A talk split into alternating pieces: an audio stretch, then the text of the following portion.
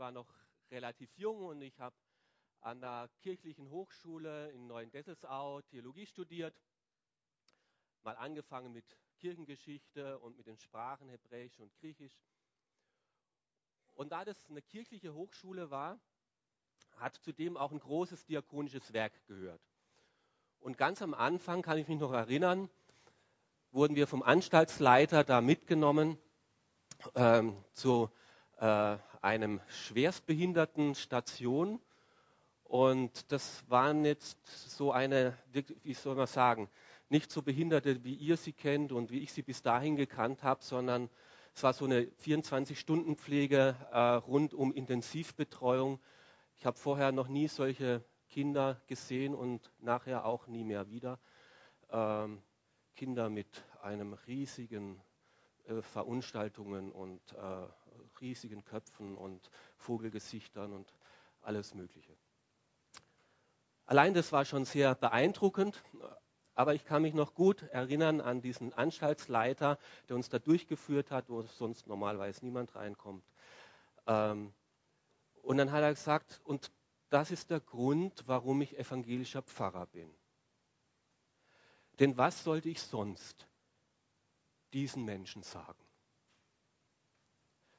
Wenn nicht das, was Luther gesagt hat, allein aus Gnade. Ihnen kann ich das Sakrament spenden der Taufe, Ihnen kann ich das Sakrament spenden des Abendmahls.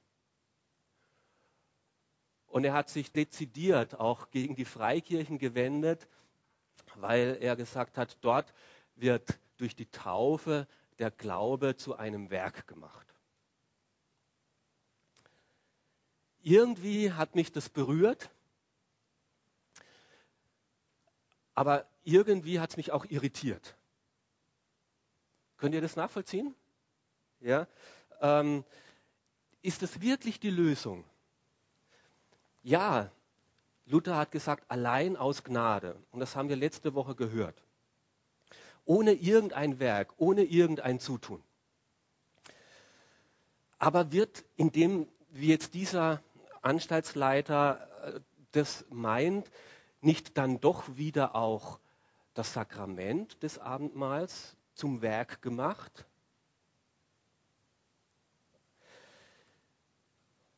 Luther hat doch nicht nur gesagt, allein die Gnade, sondern auch allein der Glaube. Glaube ist der Zugang zum Erlösungswerk von Jesus Christus. Aber dennoch hat mich das sehr ins Nachdenken gebracht, dass viele schon irgendwie uns als Freikirche ähm, so, schon so äh, als irgendwie elitär empfinden. Ähm, manche verhalten sich ja auch so, dass wir als die Elite der Kirchen sind, so ein bisschen. Ja. Ähm, wir sind zwar klein, aber wir sind die wahren Gläubigen. Und äh, ja, es gibt auch andere Kirchen, aber bei uns wird es ernst genommen. Ähm, und da gibt es dann ganz viele verschiedene Begründungen, je nachdem, warum wir die wahre Kirche sind.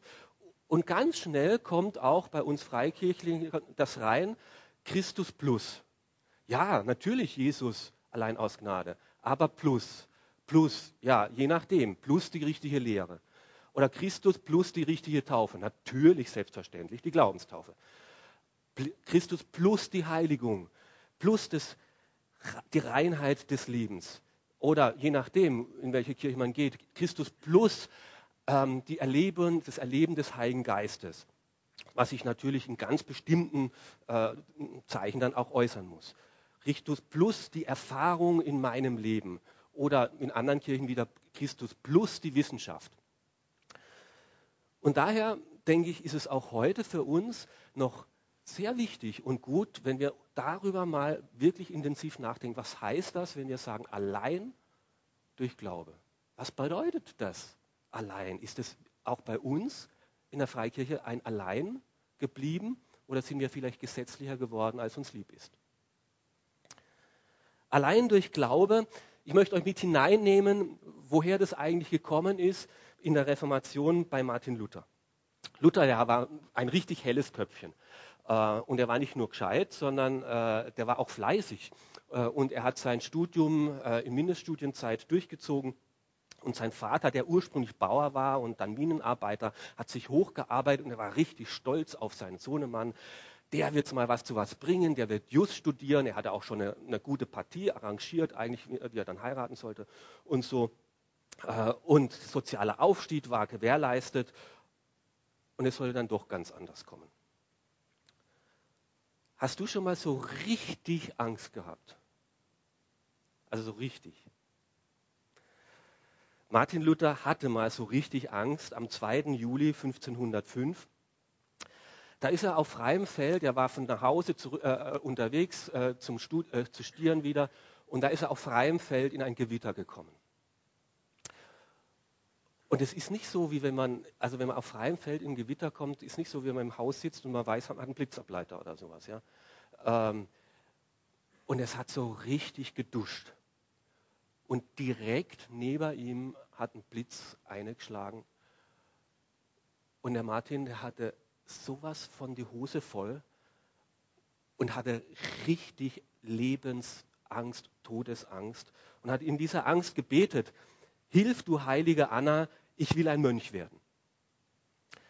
Er hatte gedacht, wenn ich jetzt umkomme in diesem Gewitter, bin ich verloren in alle Ewigkeit. Aber wenn ich Mönch werde, das ist der sicherste Weg in den Himmel, weil die werden garantiert, die haben garantiert das Seelenheil. Und Luther hat dann auch tatsächlich dieses Gelübde äh, eingelöst und ist ein Kloster eingetreten, in ein Augustiner Eremitenkloster. Und das dürfen wir uns jetzt wirklich äh, nicht als, äh, als Pensionsbetrieb vorstellen. Das war einfachst, also wenn überhaupt ein Stuhl oder ein Bett in dieser Zelle war, dann ging es schon gut. Einsamkeit, die durften nur minutenweise am Tag reden miteinander. Äh, Armut, Entsagung, Schweigen. Zu ganz festgestellten Stunden wurden gebetet, auch mitten in der Nacht, um 3 Uhr, um 6 Uhr. Um, also äh, Fasten, nächtelanges Fasten und sich kasteien und so. Und so hat Luther später dann mal niedergeschrieben, wie es ihm damals ging. Ähm, äh, es war, ich, es ist wahr, ich bin ein frommer Mönch gewesen und habe meinen Orden so streng gehalten, dass ich sagen darf, ist je ein Mensch in den Himmel gekommen durch Möncherei? So will ich auch hineingekommen sein. Denn ich hätte, es hätte nicht viel länger dauern dürfen, so wäre ich zu Tode gemartert mit Wachen, Beten, Lesen und Arbeiten. Aber was er auch tat und je ernster er es nahm, umso schlechter ging es ihm. Die Angst, die Angst vor diesem gerechten und gnädigen Gott, die hat und hat und hat ihn nicht verlassen. Die Angst vor diesem strafenden Gott konnte er durch nichts, was er tat und wenn er sich noch so sehr bemühte, äh, aus dem Weg äh, gehen. Wie kann ich jemals vor Gott bestehen? Das war seine Frage. Wie kann ich jemals einen gnädigen Gott vor mir haben? Was kann ich tun? Durch Buße und Beten. Und ihr glaubt ja nicht, der ist nicht nur täglich, der ist fast stündlich zu seinem Beichtvater gerannt, weil schon wieder waren schlechte Gedanken in ihm. Jetzt muss ich sofort wieder beichten. Und was ist mit den ganzen Sünden, die mir noch gar nicht bewusst geworden sind, weil ich noch viel zu oberflächlich bin? Oder durch die Zugehörigkeit zur richtigen Kirche? Ja, natürlich, damals gab es nur diese eine Kirche. Aber das hat er in Rom zur Genüge äh, gesehen, dass da auch längst nicht alles richtig ist, was da läuft mit diesem Ablass und mit diesen äh, Traditionen und sowas. Durch Bußleistungen, Fasten äh, und Kasteien durch Abbüßen. Und was ist mit diesen irreversiblen Sünden, die man nicht mehr gut machen kann? Durch Werke der Frömmigkeit, durch Almosen geben und soziale Leistungen oder sowas. Ja, aber wann ist denn genug? Wann habe ich denn genug gebüßt? Durch ethisch anständiges Leben. Ja, bloß was ist der Maßstab? Besser zu sein als der Nachbarmönch, das wird nicht ausreichen. Wenn Gott perfekt ist, gerecht, wie werde ich jemals so diesen Standard gerecht werden können? Und in jenem Ringen, in dem Luther existenziell immer wieder mit seiner Angst zu kämpfen hatte, hat sein Beichtvater Johannes Staupitz ihm einen außergewöhnlichen Rat gegeben, aber ein sehr guter Rat. Und der war wirklich für die damalige Zeit relativ außergewöhnlich. Wende dich an Jesus Christus mit deinen Zweifeln und lies im Evangelium, lies in der Bibel. Und das hat Luther auch gemacht. Luther hat die Bibel gelesen und gelesen und nochmal gelesen. Luther ist zu einem profunden Bibelkenner geworden. Du konntest irgendein Bibelzitat sagen, er wusste, wo es steht, Hebräer 23, äh, 13, 15, und er konnte dir sagen, es steht in meiner Bibel auf der Seite 125 rechts oben. Der hat die durchlesen. Und so ist er dann, als er 29 Jahre alt war, sehr jung schon zum Professor geworden an der neu gegründeten Universität in Witten. Und was hat er gelehrt? Die Bibel hat er gelehrt. Bibelauslegung, das war sein Thema. Und im Frühjahr 1520, da kam er dann zu einer Erkenntnis beim Lesen der Bibel, die sein Herz berührt haben, die sein Geist, sein Verstand erhellt haben und die ab da, ab diesem Tag sein ganzes Leben eine neue Richtung gegeben hat, die Erkenntnis der Reformation.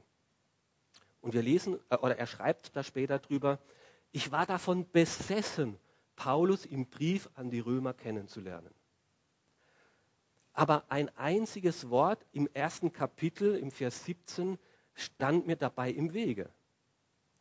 Die Gerechtigkeit Gottes wird im Evangelium offenbart.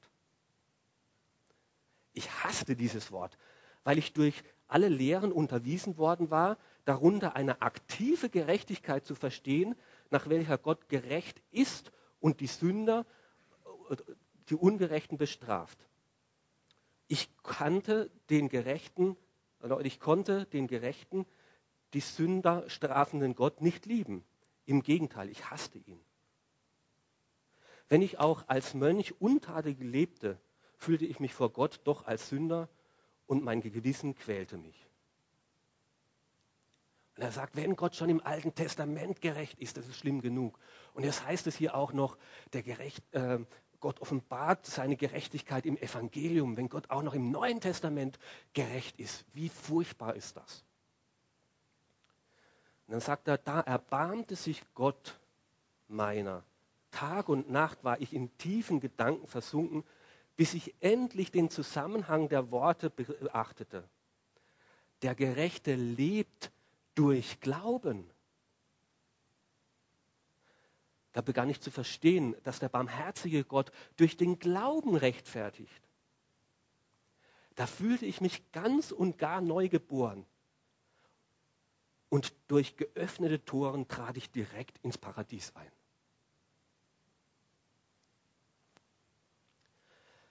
Beim Lesen von Römer Kapitel ähm, 1, Vers 17, da ist bei Luther dann der Groschen gefallen. Gott ist ganz anders, als ich ihn bisher kannte und glaubte. Er ist ja gar nicht der strenge Richter, der von mir Gerechtigkeit erwartet, so gerecht zu sein, wie Gott ist, und der jeden straft, der diese Gerechtigkeit nicht erfüllt. Vielmehr ist er der liebende Vater, der mir seine Gerechtigkeit anbietet, jedem, der glaubt. Gott fordert gar nicht Gerechtigkeit von mir. Diese Gerechtigkeit hat er mit seinem Sohn erwirkt und die bietet er mir an. Sie wird mir nur zuteil durch den Glauben. Und das war Luthers ganz große neue Erkenntnis, die ihn komplett verändert hat. Und ich möchte bei euch noch ein bisschen bei dieser Bibelstelle bleiben. Denn im Evangelium zeigt uns Gott seine Gerechtigkeit. Ja, hast du schon mal die, versucht, die zehn Gebote zu halten?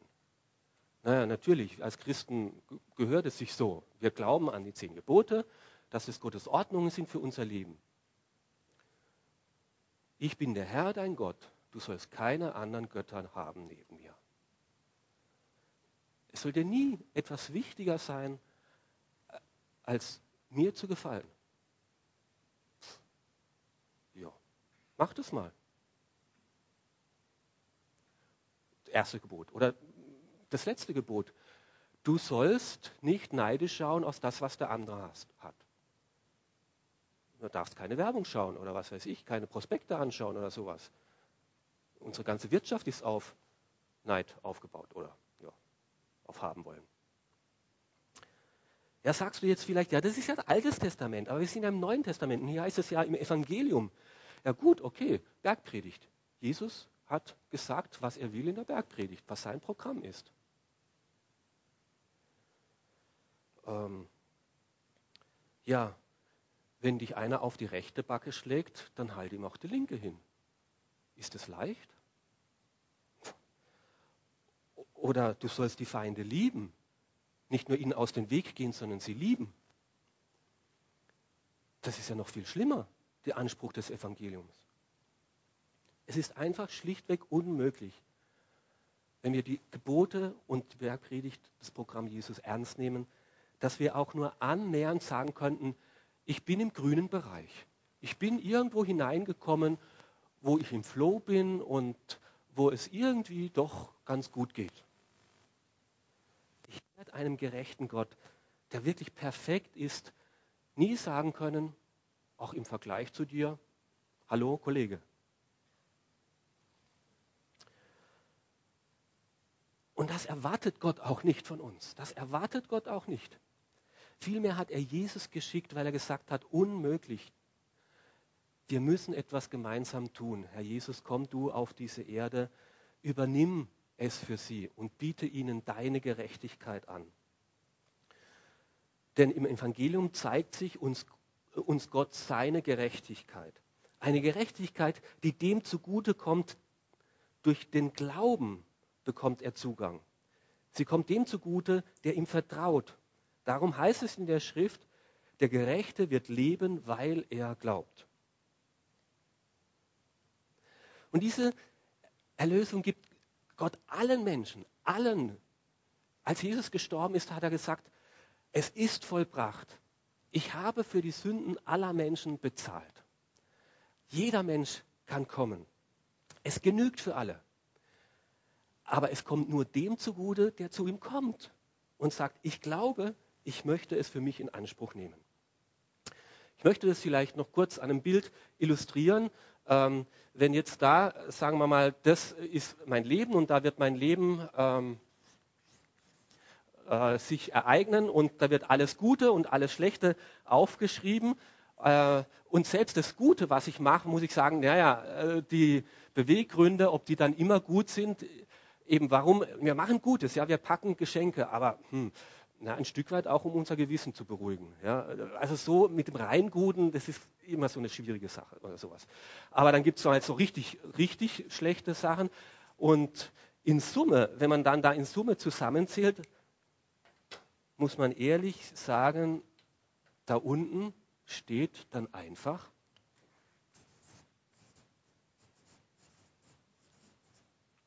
Sünder.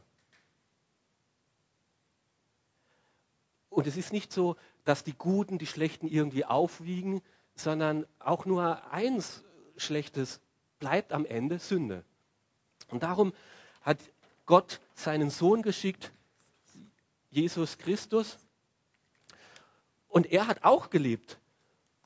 Und von ihm heißt es, er wurde beobachtet von allen Menschen und niemand konnte ihm auch nur eine Sünde nachsagen. Sie haben ihm zwar vorgeworfen, du sind Sünde, aber das waren ja traditionelle Vorstellungen. Und selbst äh, bei seiner Verurteilung am Ende des Lebens konnte niemand ihm berechtigt eine Sünde vorwerfen. Deswegen mussten sie ja auch äh, falsche Zeugen herbringen. Und so ist am Ende von Jesus gestanden gerecht.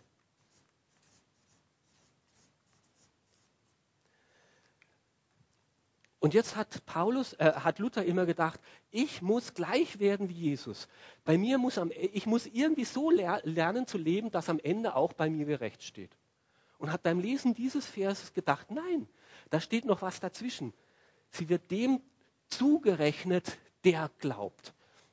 Er sagt, wenn ich zu Jesus Christus komme und sage, Herr Jesus, bitte, ich bin ein sündiger Mensch, übernimm mir meine Sünde dann nimmt Jesus meine Sünde auf sich und ist dafür gestorben. Aber es bleibt nicht nur bei dem, sondern es ist auch das Zweite, dass Jesus sagt, und du bekommst von mir meine Gerechtigkeit.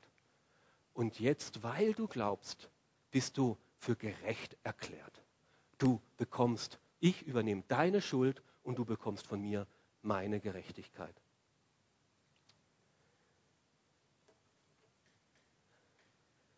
Wie erhalte ich einen barmherzigen Gott? Wie kann ich jemals vor Gott bestehen?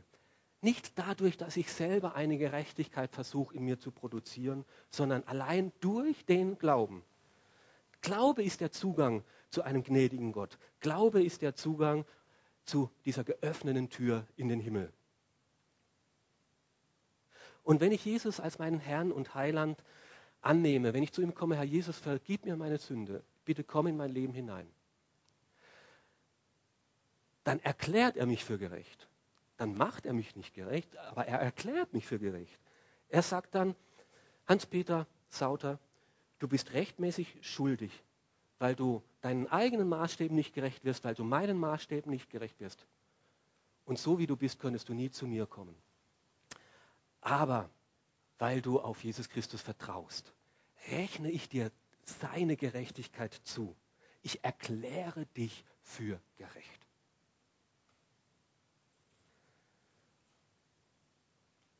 Und deswegen sagt Paulus dann später auch, ohne Glaube ist es unmöglich, zu Gott zu kommen.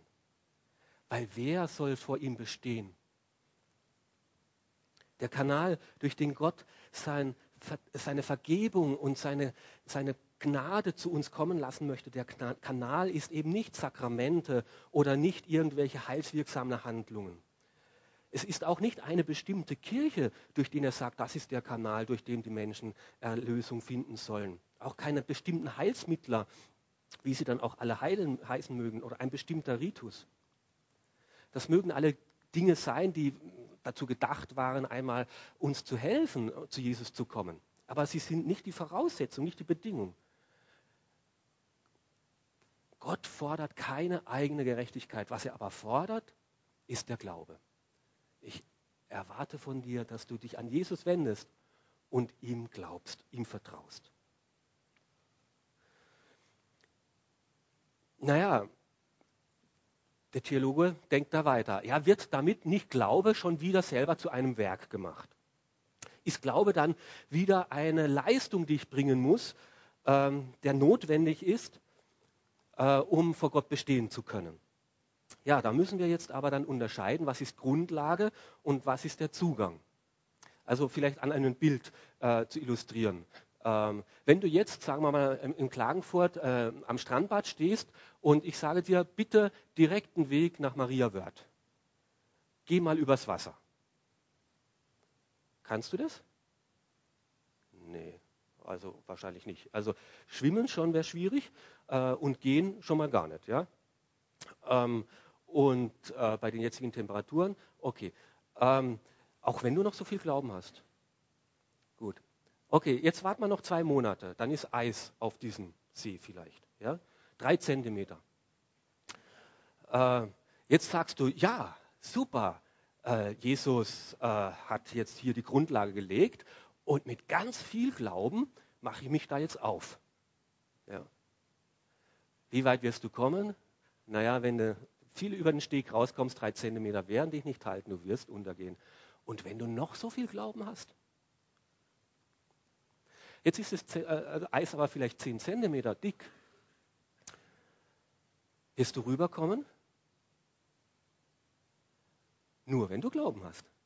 Weil wenn du gar keinen Glauben hast, dann wirst du stehen bleiben und sagen, ich weiß nicht, ob mich das trägt. Das heißt nicht die Menge deines, du brauchst Glauben, sonst machst du dich nicht los aber nicht die Stärke oder Intensität oder die Menge deines Glaubens macht, dass du dort ankommst, sondern das Objekt des Glaubens. Ist Jesus ein tragfähiger Grund, der mich in den Himmel bringt? Und darauf zu vertrauen. Und da reicht auch nur ganz wenig Glauben. Aber an diesen Jesus. Und somit ist dieser Glaube nicht ein rettendes Werk, sondern der Glaube an Jesus.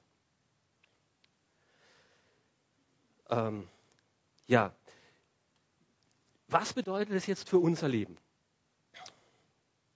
Jesus hat alles getan, Ich muss nichts mehr hinzufügen.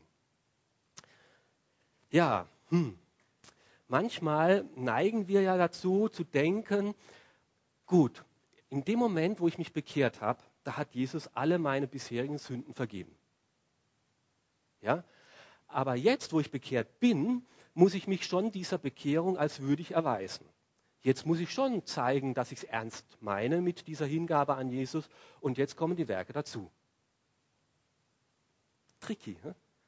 Stimmt, stimmt nicht.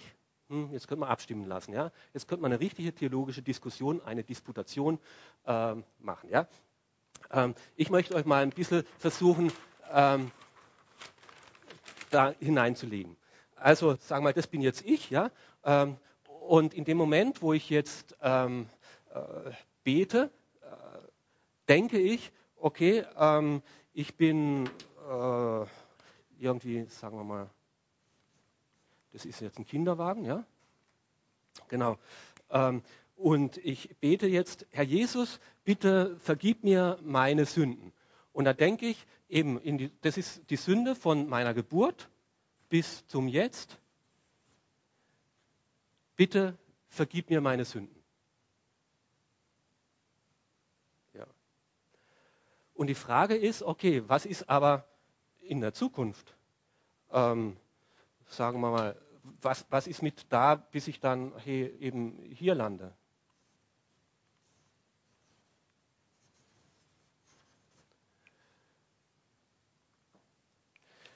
Und da müssen wir uns ein bisschen vergegenwärtigen, ähm, wann hat denn Jesus für unsere Sünden bezahlt? In dem Moment, wo ich hier bete? Eigentlich nicht, oder? Sondern Jesus hat für unsere Sünden bezahlt, als er am Kreuz gestorben ist. Und da liegen nun mal 2000 Jahre dazwischen. Das heißt, wenn ich hier bete, Herr Jesus, bitte, bitte vergib mir diese meine Sünden,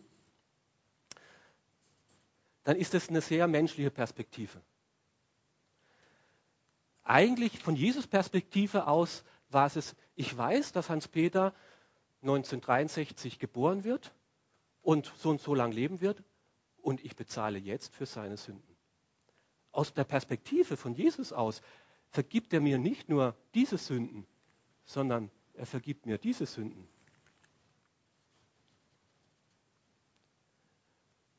Und zwar im Moment, wo ich Christ werde. Nicht nur die Sünden, die ich jetzt tue, nicht nur die Sünden, die ich getan habe, sondern auch meine Schuld und Ungerechtigkeit, die ich noch in Zukunft tun werde. Und Gott erklärt mich für gerecht. Und er gesagt, wer an mich glaubt, der kommt nicht mehr ins Gericht. Das ist vorbei, das ist Geschichte. Der ist vom Tod ins Leben hindurchgedrungen. Der hat das ewige Leben. Der wird es nicht nur vielleicht, hoffentlich, wenn er sich bemüht und dran bleibt, das ewige Leben vielleicht am Ende doch ererben, sondern er hat Besitz jetzt, das ewige Leben hier, weil Jesus für alles für mich bezahlt hat. Was bedeutet das? Sicherheit und feste Hoffnung. Meine Hoffnung liegt darin, dass Jesus alles für mich getan hat und nicht nur 98 Prozent. Und ich müsste jetzt noch zwei Prozent dazu tun. Weil wenn es nur zwei Prozent sind, woher weiß ich jemals, ob ich diese zwei Prozent getan habe? Habe ich genug gebetet? Habe ich genug gedient? Habe ich mich genug eingesetzt? Habe ich genug gespendet? Habe ich genug gebüßt? Wer weiß das schon? Aber wenn ich mal in den Himmel komme und irgendein Engel oder Petrus von mir aus kommt und sagt, warum soll man dich denn äh, hereinlassen? Da ist mein einziger Hoffnung, mein einziger Glaube, weil ich mich an Jesus festklammere.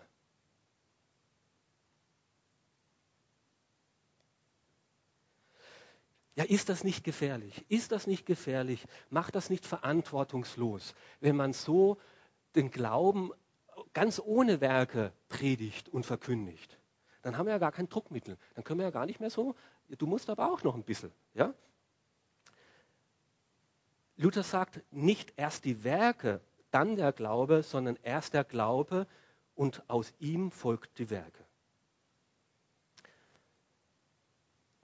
Die Frage ist, was ist die Grundlage und was baut darauf auf?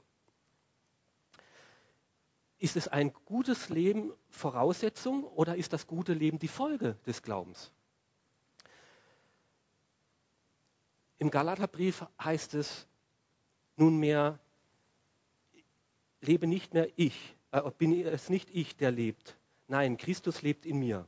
Und solange ich noch dieses Leben im irdischen Leben habe, lebe ich im Glauben und der Sohn, äh, an den Sohn Gottes, der mir seine Liebe erwiesen und sich selbst für mich hingegeben hat.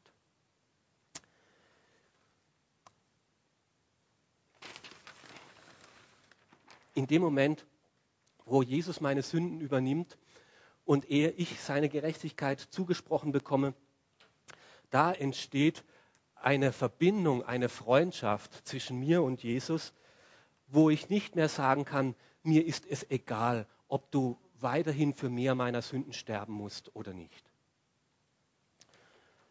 Es ist wie, es ist wie bei äh, einer, ähm, ja, das kommt als Beispiel erst später, okay. Ähm, es erwächst da eine gewisse Hingabe, eine Hingabe an Jesus Christus.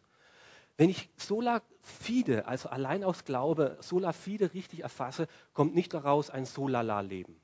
Ja?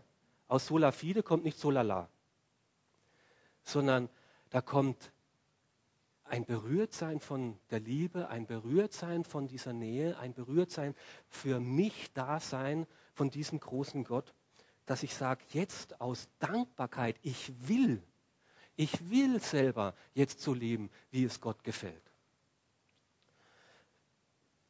Äh, meine Tochter befasst sich momentan gerade mit der Zukunft ein bisschen eben, äh, wie könnte das werden, wenn wir heiraten. Ja? Und da gestalten sie ein bisschen was. Ja? Ähm, Brautkleid suchen, Blumenschmuck suchen, Eheringe äh, und so weiter und richtigen Ort und was weiß ich. Ja? So. Macht das alles die Eheschließung? Geht es ohne Brautkleid? Geht es ohne Ehering? Geht es ohne Blumenschmuck? Geht es ohne Fotograf? Geht es ohne Band? Tatsächlich, es geht tatsächlich ohne. Ja? Ähm, was braucht es wirklich zur Eheschließung? Das Ja-Wort und beim Standesbeamten. Das Wort, nicht die Unterschrift. Du musst nur sagen, ja, ich will. Das ist alles. Der Glaube, ja, Herr Jesus, ich will, das ist alles. Natürlich ist das andere alles gut und eigentlich schön, wenn es kommt, wenn man sagt, und weil es so wichtig ist, will ich es auch feiern.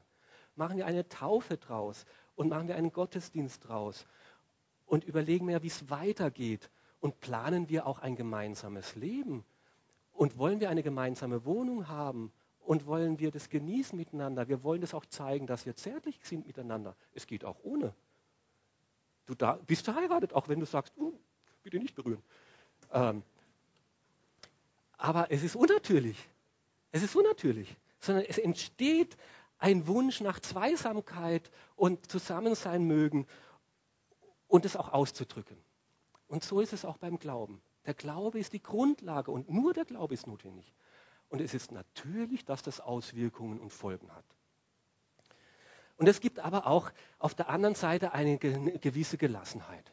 Wenn ich mal daneben haue, bin ich nicht gleich unverheiratet sondern ich bleibe es. Und so ist es auch ein, eine, eine Gelassenheit in diesem Glauben, eine Freude und ein Frieden äh, im Glauben.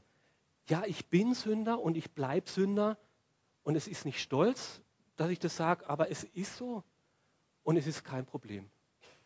Es ist für Gott kein Problem. Er hat eh nichts anderes damit gerechnet und er hat eh schon dafür bezahlt, auch für das, was kommen wird. Wie gut, dass ich mir das Heil nicht äh äh, äh, äh, die Gnade Gottes mir nicht verdienen muss. Wie gut, dass ich gar keinen Druck mehr brauche, der mich da zwingt. Ähm, ja, und wie gut auch da, wo irreversible Schäden, wo ich wirklich, wirklich Sünde auf mich geladen habe, wo, wo ich auch sage, das kann ich auch nicht mehr gut machen. Unmöglich. Und wo der eigene Druck und der eigene Zweifel und der eigene Verzweiflung einen in den in die Depression treiben könnte, dass er sagt, aber Gott hält es mir nicht vor. Von ihm bin ich angenommen in voller Gnade. Und das macht auch demütig. Ich kann mir auf nichts einbilden, nicht auf meine Hingabe, nicht auf meine Ernsthaftigkeit, nicht auf meine Nachfolge. Es ist alles nur Glaube, allein aus Glaube. Nicht mal auf meine Bekehrung, dass ich mich so bekehrt habe, weil wahrscheinlich hat Gott schon längst mich gezogen. Nicht auf die richtige Art der Taufe. Wir kommen eben in einer Leistungsgesellschaft hier auf die Welt und wir denken immer, naja, Leistung muss sich auch lohnen. Und in einem gewissen Rahmen hat es ja auch seine Berechtigung, aber nicht bei Gott. Da lohnt sich die Leistung eigentlich. Ja, das ist wie wer, na, das wäre wieder ein anderes Beispiel. Ah, nein, es ist allein der Glaube. Und das Erlösungswerk ist vollständig. Und als Martin Luther dann am 18. Februar 1946 gestorben ist, hat man einen Zettel bei ihm im Zimmer gefunden. Das letzte, was er aufgeschrieben hat, war ein Satz auf Deutsch. Wir sind Bettler, das ist wahr. Und Luther war sich bis zum Ende nicht schade genug zu sagen, ich bin ein Bettler und ich habe vor Gott nichts zu bringen und alles, was ich geschrieben habe und alles, was ich gemacht habe, es ist nichts. Ich bin und bleibe ein Bettler und ich wende mich an Jesus Christus und das ist wahr. Und manche fragen sich vielleicht, wenn sie hier in diese elitäre Freikirche kommen, bin ich gut genug? hier ein Teil einer solchen Gruppe zu sein. Die scheinen alle so das Leben im Griff zu haben, die haben alle so einen festen Glauben. Darf ich da überhaupt dazukommen? Dann kann ich dir sagen, auch wir kommen nur allein aus Glauben, weil Gott gnädig ist und irgendwie das geschafft hat, in uns den Glauben zu wecken. Und andere kommen vielleicht hier in diese Kirche und sagen, ist die Gemeinde gut genug, dass ich wert bin, hier hereinzukommen? Sind die anderen auch gut genug und fromm genug? Und da muss ich auch sagen, du, pass auf, es ist allein der Glaube. Bei dir allein und bei mir auch allein. Und die Folge von Alleinglaube ist schon auch eine gewisse Demut. Und auch die Anerkennung beim Glauben beim anderen. Bei mir ist es allein aus Gnade und allein durch Glaube. Und beim anderen ist es nur durch Gnade und allein durch Glaube. Und wenn der andere sagt, ich glaube an Jesus Christus als meinen persönlichen Herrn und Heiland, hat niemand das Recht, ihm das abzusprechen, zu sagen, und was ist mit? Nicht mal, wenn der eine ganz andere Theologie hat, nicht mal, wenn der in eine andere Kirche geht. Dann haben wir das auch anzuerkennen, weil wir leben allein aus Glaube und das dürfen wir anderen auch zubilligen. So, das letzte ist nicht mehr da. Der Glaube der Gerechte wird durch Glaube leben. Das war der Satz, den Luther festgehalten hat. Der Gerechte, ich darf gerecht sein. Und aus Glaube darf ich leben, aufrecht vor Gott und wirklich Leben entfalten. In Freiheit, in Sicherheit, in Geborgenheit, mit Hingabe und Leidenschaft und in Demut. Das wünsche ich uns allen. Amen.